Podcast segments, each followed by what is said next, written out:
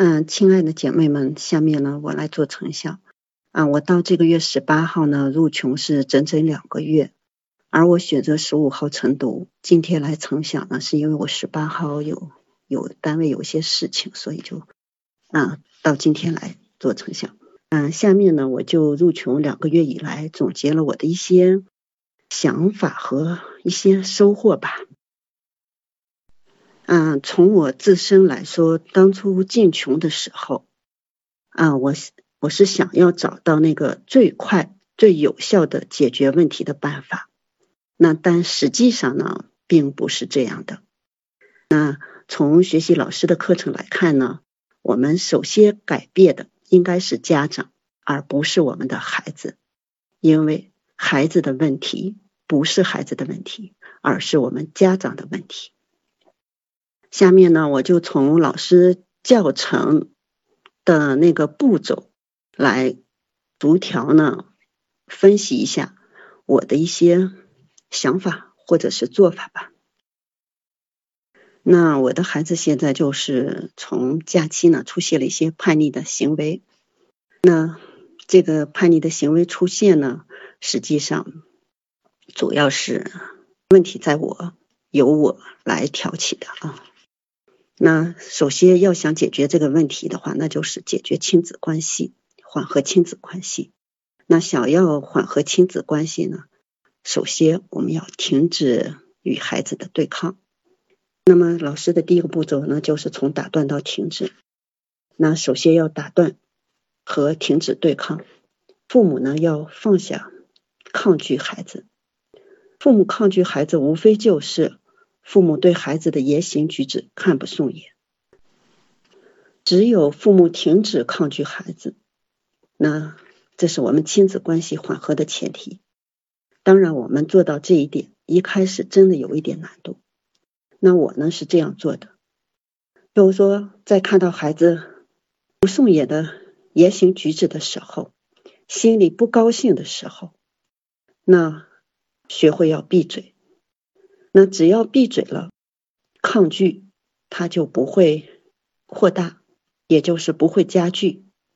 那实在感觉你的情绪要爆发，那我们可以这样，可以避开到外面走走，或者是去睡觉。那我我呢，就是一般会选择这样的方法，否则呢只会两败俱伤。那我曾经看到一句话，就是。对，对于青春期的孩子，啊，家长呢要学会一点就是少说话，少说话了，我们和孩子之间就发生冲突的机会就少了，也就是抗拒机会少了。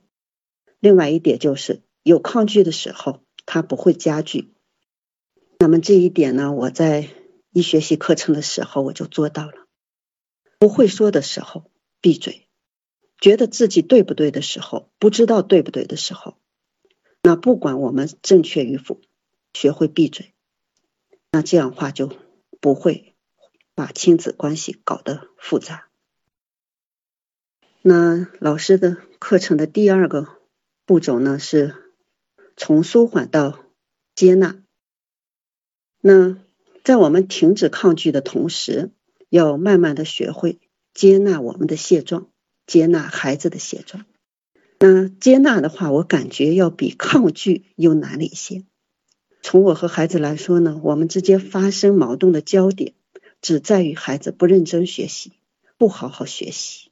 那么这个也只是我认为的不认真和不好好学习。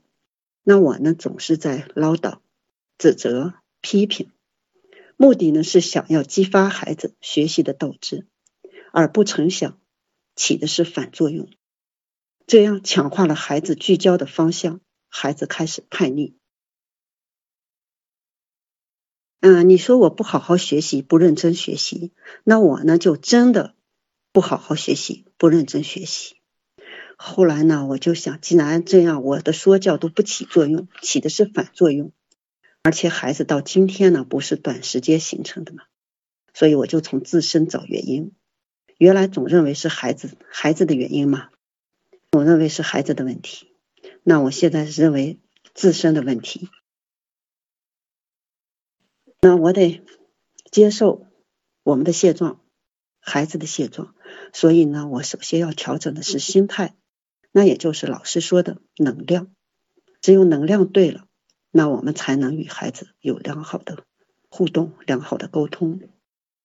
那我首先呢，把对孩子的要求和标准降低，这样期望也就降低了嘛。在我的期望降低、标准降低以后，那我这样的话接受孩子呢就容易了一些。当我在，当然我在接纳孩子的时候也有反复，有时会觉得我这样做是不是放任了孩子？那会，那我在这个时候呢就问自己一些问题，比如说，孩子是我自己的，无论怎样我都要无条件的去爱他，而不是学习好了就会非常的爱他。学习不好了，就不会很好的爱他。那我是想要身心健康，只是学习不好的儿子，还是想要学习好而身心不怎么健康的儿子呢？等等的一些问题，也就是我们换个角度来看待这个问题的时候，慢慢的我们就接纳了我们的孩子。那么这个期间呢？我我也有反复，那么其中两次大的反复呢，就是导致了儿子停止去上辅导班。那么不上辅导班呢，最后我也想不上就不上吧。你让他去上了，在情绪不好的状态下，也不会有好的效果。那么现在呢，我基本上是接纳了现状，接纳了儿子，在看到儿子不学习的时候，也能非常的心平静气的看待这个问题。第三个步骤是从感赏到表表扬。以前我极少表扬我的儿子，总认为那是他应该做的事情。自从学习了老师的课程后呢，我改变了这个观点。那刚开始我写感赏不知道写什么，后来呢，我就从儿子小时候回忆起，找儿子的优点。那实在找不出来呢，我那拿出了小时候的相册，回忆点点滴滴。那第一次呢，我实际上从这个相册当中以及小时候的回忆当中呢，找到了好多儿子的优点。其中呢，我把主要的列了十条，打印了三份，在家里的每一个卧室都贴了一份。那这个贴了以后呢，我没有告诉儿子，我让儿子去感受妈妈对他的认可。然后写感想呢，我主要是从每天的小细节当中来发现。自己的进步，儿子的进步和儿子的优点。那刚开始我只能写五六条，就再也写不出来。那么到现在呢，我每天基本上能写十条，或者是十条以上，或者更多。那到目前为止，我已经写到五十篇感想日记。那表扬儿子，我也是不知怎么表扬，很少表扬，也不会表扬。后来我就。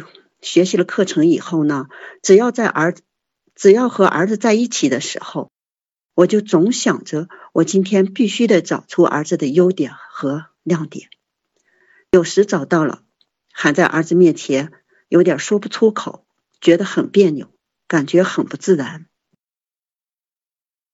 另外，刚开始有种想法，就是想通过表扬来改变孩子嘛，这就是老师说的。有点想操纵孩子的感觉，那我呢就告诉自己，我现在关键呢是发现儿子真正的优点和亮点，而不是要通过表扬来改变孩子。那要做到从内心真正的欣赏儿子的优点和亮点，那尽量做到主动性聚焦，选择性忽略。那看到他缺点，我们也不去看他。现在呢，我会因为一些小小的事情。来表扬儿子，比如说每次儿子进门看到师傅送的纯净水桶在门口的话，便主动拎到了厨房。那我会立即表扬儿子长大了，开始分担家务、承担责任了。比如儿子前几天拼三 D 拼图，都是很细小、很细小的一些零部件，得需用专用的小工具才能完成。但是儿子很耐心的在拼一个很小的模型，得两到三个小时。那这时呢，我虽然是看他在玩不在学习上嘛，但是我还是会表扬他。那现在基本上表扬儿子也比较自然了。嗯，第四个步骤呢是从沟通到理解，第五个步骤呢是从沟通通到达成共识。那我现在感觉我和儿子的沟通是我的一个卡点，到了这个点我就过不去。平常和儿子聊天什么的，他一言我一语没什么。那有时候看儿子高兴呢，我就想要和儿子聊学习。我刚一开口，儿子就有表情变化，并让我不要说了。那我就不知怎么进行下去，只好闭嘴离开。从儿子与我对抗不学习已经有三个月。那我现在总是想着要和儿子聊聊学习的事情，可是每次就都进行不下去了。这一点呢，我希望得到景明老师和群里姐妹的帮助。嗯，这是我学习课程以来自己的一些感受。下面呢，我来总结一下这两个月以来我和儿子的变化。首先呢，说一下我的变化。嗯，我的第一个变化呢，就是我会觉察自己的情绪，接纳自己的情绪。当我有情绪时候，我会先处理情绪，比如到外面走走，睡一觉。有时呢，也会表达我的情绪和感受。以前我是不会表达我的情绪的，像有时候我会对儿子说：“你这样的话，妈妈会伤心。”等等。有时生气的时候呢，如果和儿子心平气静的表达出来呢，就不会转化为愤怒而爆发。第二点变化是学会了表扬，以前总认为他们做的一切都是应该的，因为我自己认为我为家人做的一切也是应该的，不需要表扬，所以我认为他们做的一切也是应该的，从来不表扬。那我现在就在不断的。学习不断的就是说，从学习当中呢，学会了表扬，表扬了表扬家人为我做的一切。第三点变化，我学会了倾听。以前儿子说对了，我不会说什么；如果儿子说的和我的想的、我认为的有偏差，我就会立即反驳评判。现在呢，我不会去评反驳，也不会去立即评判，先倾听儿子的想法。正确的呢，我会给予肯定；认为不正确或不合理的，我再告诉儿子我的想法，让儿子去自己思考。啊，第四点变化是还给儿子选择权和决策权，也就是尊重儿子。以前我总是替儿子做主，包办一切，现在做什么我会让儿子自己选择，我不会给他建议。比如说买衣服有三件，啊有。一件衣服有三种颜色，那黑色、白色、蓝色。那我内心呢认为蓝色好看些，而儿子认为白色好看。那我不会给出他建议，让儿子自己选择。儿子选了白色的，那我尊重他的选择，不会说妈妈认为蓝色的好看的建议。那这样既尊重了儿子，也给了儿子自信心。第五点变化呢，是我学会理解儿子的情绪。以前儿子有不良情绪的时候，比如说早上起床会有抱怨呀什么的，我就立刻我会有情绪，开始评判儿子不应该怎么怎么样。现在呢，当儿子有不良情绪的时候，我尽量做到与儿子共情，实在共情不了，我就闭嘴，默默的离开，让儿子把情绪发泄出来，允许儿子有情绪，有情绪也是正常的。那这是我的五点变化，下面呢，我来说儿子的几大变化。第一，儿子脸上的喜悦多了，痛苦少了。最初儿子几乎不与我们说话，即使我们问他，也是简单的嗯啊，脸上的表情是那么的痛苦，愁眉不展。而现在脸上的是喜悦的表情。儿子的第二点变化是不再完全抗拒学习。因假期的冲突，儿子停弃了，停止了一切辅导班。那么上个月中旬呢，儿子开始上了物理辅导班，紧接着呢又上了数学辅导班。那么这在以前那两个月当中呢，我一直在说这个事情，儿子一直都是拒绝。那我也知道上辅导班呢不是解决学习成绩的最好办法。我的想法呢是让儿子走出对学习的不好的观感，多与同学接触交流，也许会改变他对学习的观感。儿子的第三点变化是，儿子主动分担一些家务，主动完成分配的家务，主动分担一些重任。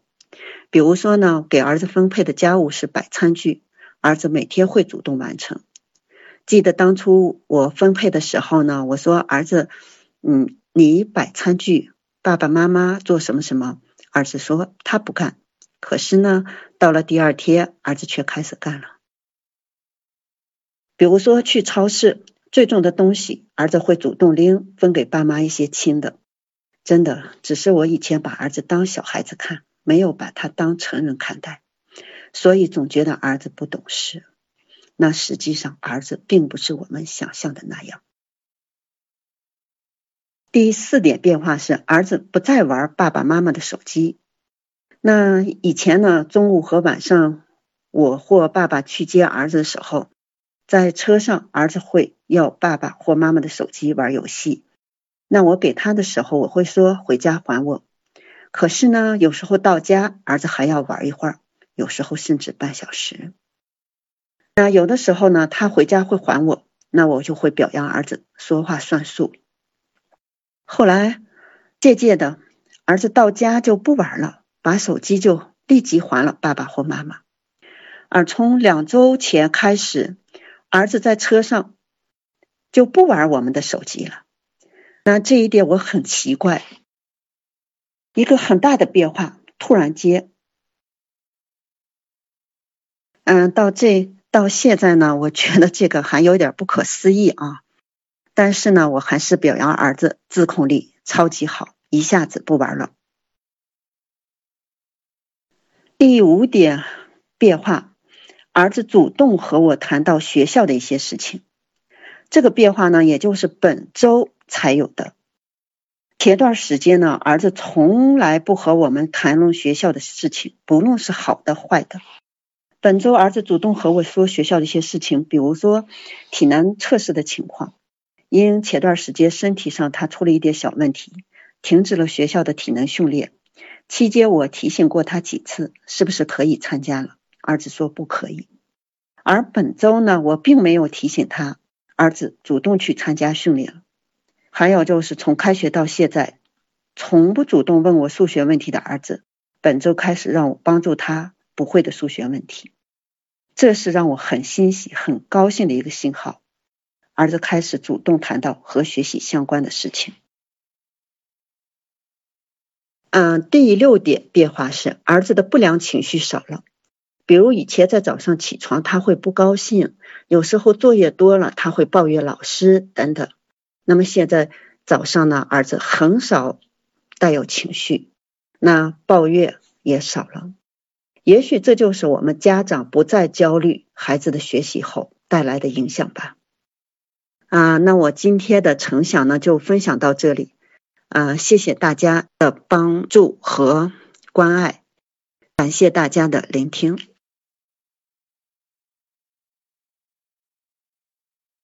那。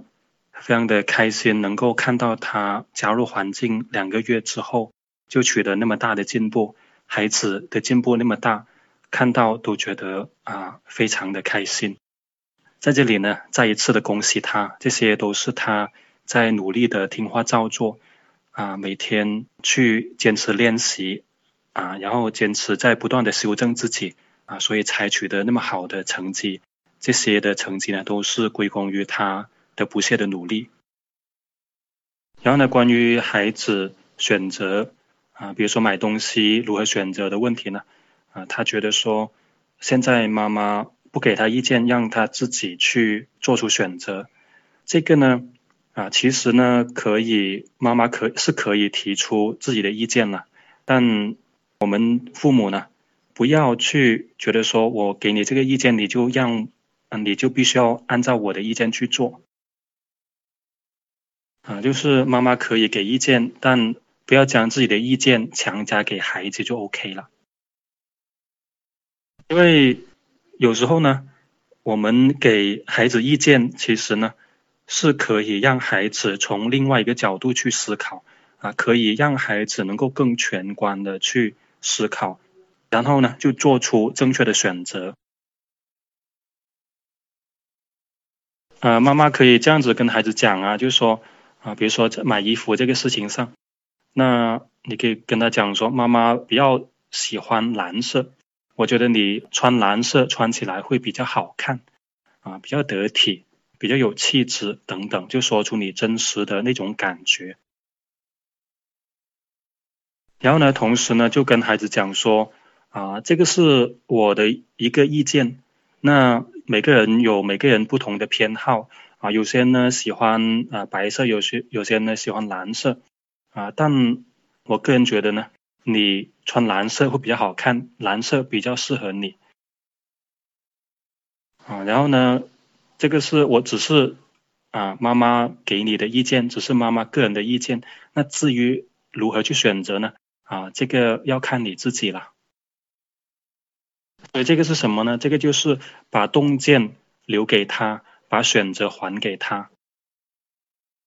这样子做呢，其实呢有。以下的好处了。首先，第一个呢，妈妈给出自己的意见，让孩子也可以去思考。因为这个只是一个小事件呐，这个只是衣服的选择。那以后呢，啊，孩子会问你其他的一些选择方面、决策方面的问题的话，难道妈妈也不说自己的意见吗？所以，肯定妈妈肯定要说啊。那我们通过一些小事啊，这样子跟孩子沟通的话。就建立了一种的信任的关系，还有一种的啊轻松的一种关系，就是孩子觉得说妈妈给我提意见，只是表达他自己的意见而已。至于如何选择，那个选择权是在我的，我是自由的。妈妈给我意见，只是希望让我更好而已。啊，这个是跟以前那样的一种强加的那种建议是不同的，因为以前呢，我们家长很想要。孩子听自己的，所以家长的什么意见呢，都希望孩子遵从。孩子有什么反对的话，就感觉不好，感觉不开心，给孩子脸色看。所以我们这样子讲的话呢，就可以让孩子慢慢的会接纳父母的意见，并且他会觉得说父母给他的意见是有价值的，父母给他的意见呢是为他好的，父母给他的意见呢是。有可能让他做出更好、更合理的决策的。所以呢，以后呢，父母给他什么意见的话，孩子都不会抗拒啊。如果我们每次都啊想要说我们给的意见，孩子就听，就必须要听，不听我们就不开心，我们就想要去控制。那久而久之，孩子就不愿意听父母的了。即便父母给的建议是合理的，但他也养成了一个习惯，就是习惯性的抗拒你。习惯性的烦你，所以现在呢，我们是把洞见留给他，把选择还给他，他是自由的。所以第一个好处呢，就是可以通过这些小事啊，去增进亲子之间的这种互信的关系。然后第二个好处呢，就是可以通过这样的一些互动啊，这样的一些事件呢，可以。让孩子建立一种新的认识，就是兼听则明，偏听则暗。让他习惯，让他有一种的慢慢有一种的认识啊，有一种的意识，会觉得说啊，多听别人的意见其实是很好的啊。听别人的意见并不一定是受到别人的操纵，而是从各方面去收集这些意见，然后自己呢去判断、去权衡。怎么样子才是最优的选择？这样子呢，就是可以让孩子可以用一种更宽广的胸怀去面对一些事情，面对别人的这些意见。有些呢，他会很抗拒别人给他的意见，他会觉得说别人给他的意见就是质疑他、不认同他这样子。如果我们通过这样的一些互动，让孩子慢慢的去养成说，哎，其实。别人给的意见说不定对我的决定会有好处，就是养成孩子这样的一种格局。第三个好处呢，就是可以让孩子在这个过程当中培养他的这种决策的能力。我们不在乎他这一次的决策是否正确、是否明智，啊，我们反而很多时候我们是希望可以看到孩子在一些决策的过程当中会出现一些反面的例子、一些不想要的例子，啊，这样子的话就可以让他在这个过程当中呢，可以找到一些可以做出正确决策的一些原则啊，一些方向性的一些领悟啊等等。因为每个人的任何的一项能力呢，他都是通过一些磨练才能够达到纯熟掌握的。关于他第二个问题，就是说他跟孩子关系好了，但孩子呢却不愿意跟他谈学习的这些话题。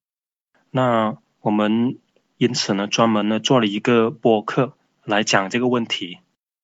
那你只需要在喜马拉雅这个 A P P 上。搜索一个播客，它的名称叫做“一谈学习，孩子就烦躁”。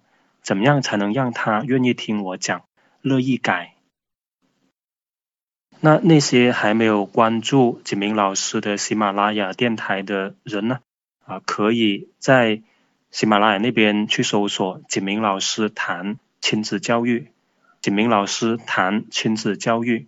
那搜索之后呢，就点击啊上方的订阅。哦，这样子呢，我们有更新的话呢，都会收到我们的通知。你是不是跟孩子的关系不太好？你讲的话，孩子不想听，甚至还故意跟你对着干。你的孩子是否无心上学，沉迷上网和游戏的时间多于学习，让你只能干着急？你是否尝试过很多亲子的技巧与方法，但却时灵时不灵，用力却使不上力？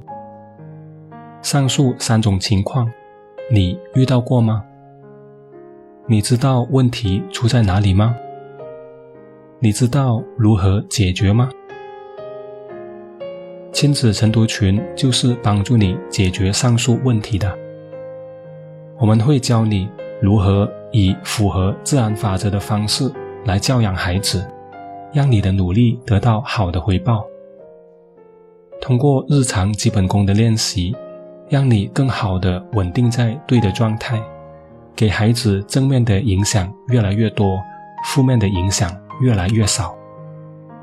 晨读群是一个充满正能量的环境，师兄师姐都很积极正面，你们结伴同行。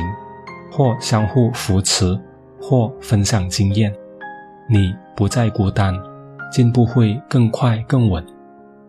如果这是你要的，并且想要加入晨读群学习，请联系介绍你听这个录音的人，让他带你过来体验，我们会为你安排。好，本期播客就到这里，我们下次再会，拜拜。